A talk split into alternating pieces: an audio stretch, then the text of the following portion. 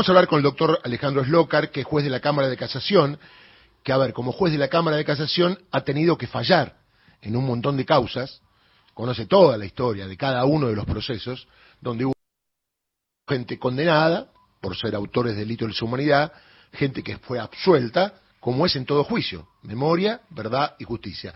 Doctor Alejandro Slocar, ¿cómo le va? Gracias por atendernos, ¿eh?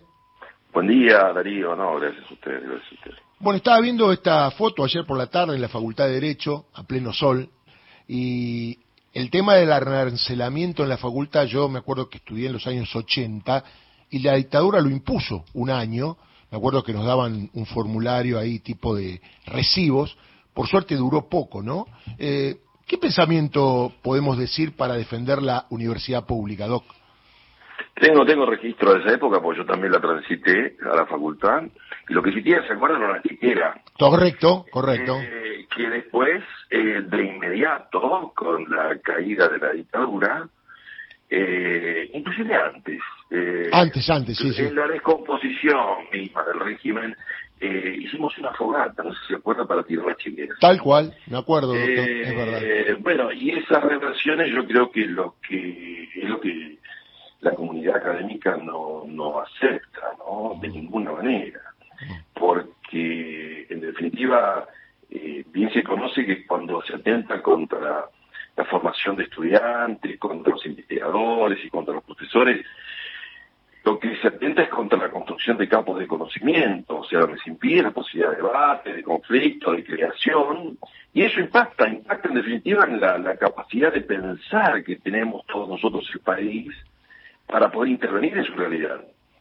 Eh, por eso eso es algo grave y me parece que la reacción de, de tantos sectores académicos es saludable. Porque hace exactamente una semana los profesores titulares de todas las cátedras de Derecho Penal del país, de universidades nacionales, Sí, que estamos agrupados en una asociación de hace más de 23 años, nos dimos cita en la ciudad de La Plata en torno a una demanda, una pregunta a propósito del 40 aniversario de la recuperación democrática de Argentina, que era cuáles son los aportes de nuestra disciplina, o sea, el derecho penal, para la consolidación democrática. Y ahí elaboramos un documento, un manifiesto, una suerte de declaración, en donde recordamos que el pacto fundante de la democracia argentina eh, guarda por precondición, por presupuesto, aquello que sintetiza el sintagma nunca más, ¿no? Claro. En orden al de- a los delitos de lesa humanidad cometidos durante el último régimen de facto. Pero también, también advertimos que la defensa irrestricta de la universidad pública Sí. y gratuita también es un anticuerpo indispensable para todo esto. ¿Y eso por qué? Porque en definitiva la respuesta brindada desde los distintos poderes democráticos ¿eh? a los, digamos, que trasciende esto en verdad a las administraciones, a los partidos. claro. Así se habla de una verdadera política de Estado, ¿no? Porque es un consenso básico de los argentinos de bien, diría, ¿no?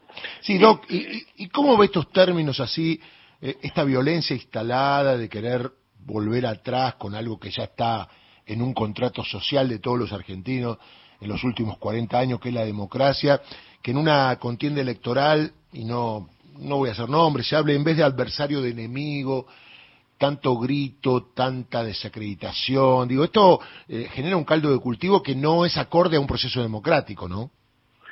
Es grave, porque en verdad lo que se está minando es, eh, creo que el hecho uno, sino el más relevante hecho histórico mm, y más preciado de la democracia, que fue eh, el juicio de las juntas. Claro. Eh, o sea, y contra toda justificación del exterminio, yo creo que es importante decir que ni el tiempo ni el negacionismo ¿no? puede borrar el, el horror de los crímenes de la dictadura. Usted mencionaba el caso eh, recién en la introducción de, de A mí me cupo intervenir en esa causa. ujú. Fuimos la sala de casación que ratificó la primer condena de Amelon eh, por apropiación de niños Ujú. a 13 años de prisión hace ya 10 años. Había estado prófugo, se realizó el debate, el juicio en el año 2011, en el año 2013, nosotros dictamos la primera condena. De modo que conozco bien ese caso y estas reversiones negacionistas de todo eso, en verdad vienen a encender luces de alarma, ¿no? O sea que no está con prisión preventiva, como dijo Victoria Villarroel en el, en el debate con el Chivo Rossi, ¿no? No, reúne un conjunto de otras condenas también, en este caso ya la condena aquí de firmeza. Por eso digo, hay que advertir que tantas veces el autoritarismo, la violencia, inclusive discursiva, siempre está latente, ¿no? Buscando nuevas formas de, de lavada, siempre de imponerse. Y creemos nosotros que fueron desterrados por, por todos, ciudadanía hace 40 años. Y es verdad que no vuelvan, que no vuelvan, depende mucho de, de, todos nosotros en cultores de la ley, decimos, nosotros somos sabedores de lo jurídico, ¿no? Eh, desde la enseñanza oficial y desde la actuación en la magistratura. Y desde esa perspectiva, eh, yo no abrigo dudas de que los anticuerpos democráticos saltan este, y que parten de la respuesta que encierra, insisto, esos, eh, esas expresiones, nunca más memoria de justicia respecto a los crímenes contra la humanidad perpetrados la dictadura, y también, desde luego, y por eso lo aplaudo, la extensión de, la universidad pública y gratuita. Y doctor, eh, a ver, eh, hay un tema que hasta ahora veníamos discutiendo, no lo quiero citar a usted, pero los periodistas, todos, las cuestiones que decían uno de los candidatos, que está en el tema de la universidad pública o privada o no, y la educación pública privada, que sería un tema, pero al saltar previo al acto electoral, ya en un balotaje, que detrás de todo lo que propone está esta historia del autoritarismo, de reivindicar la dictadura, de desconocer juicios. Digo como que cambia el eje, ¿no? Porque acá es, yo todas las veces que voté, era blanco, negro o azul, y todos con propuestas democráticas, algunas que te gustaban más, otras menos, tenía que ver con un tema económico, un tema de decisión política, pero todo dentro del marco de la democracia. Acá es la primera vez que yo veo que hay dentro de una contienda electoral en balotage sistema democrático, eh, un sector que quiere salirse de la democracia. Es complicado esto, ¿no? Claro, porque decía yo, no, me parece que esto es, eh, preconstituye un, presupuesto, una precondición del acuerdo democrático de los argentinos. Una regla de juego, donde se señala el marco, hay una referencia que este, tiene ese margen y que del cual no hay que escapar porque no hay sociedad democrática sobre la base de la impunidad de los crímenes contra la humanidad y mucho menos sobre la reivindicación. Mire, en Europa es social y jurídicamente inaceptable situaciones tales como la negación de los crímenes contra la humanidad, en particular el holocausto, ¿no?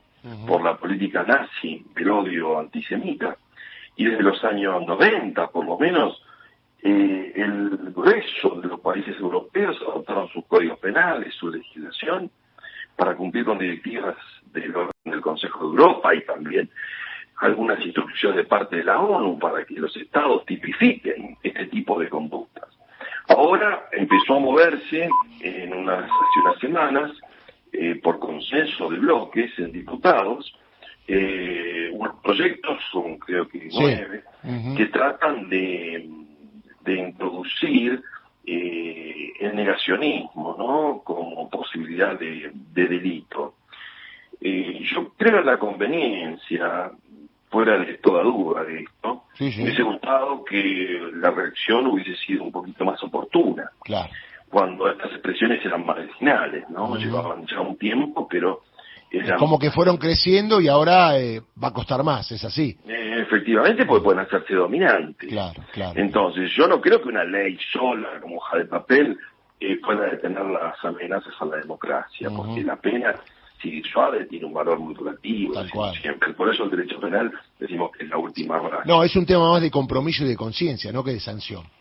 Y definitivamente instalación de algunos, insisto, resortes de, que faciliten por cierto, la capacitación, la observancia atenta respecto a estos fenómenos, luego la reparación integral respecto del daño que producen, con una asignación específica de multas, por ejemplo, que pueden establecerse algunos fines, la suspensión e inclusive la inhabilitación de algunas eh, instituciones, entidades y hasta partidos políticos en función de eso. Digo, e-, este, en definitiva, es el compromiso que tenemos que asumir para la vigencia y respeta la democracia. Está claro, está claro. Doc, le mando un abrazo, eh, gracias por atendernos, estamos en contacto y bueno, que tenga eh, que tengamos buen balotaje. Un abrazo grande. Un abrazo, gracias, Darío. Hasta luego. El doctor Alejandro Lócar, juez de la Cámara de Casación, profesor de la facultad, hombre que ha tenido, por ese cargo que tiene, que ver un montón de causas de delitos de lesa humanidad que ahora algunos quieren volver a traer como que eran actos puros y eran delitos.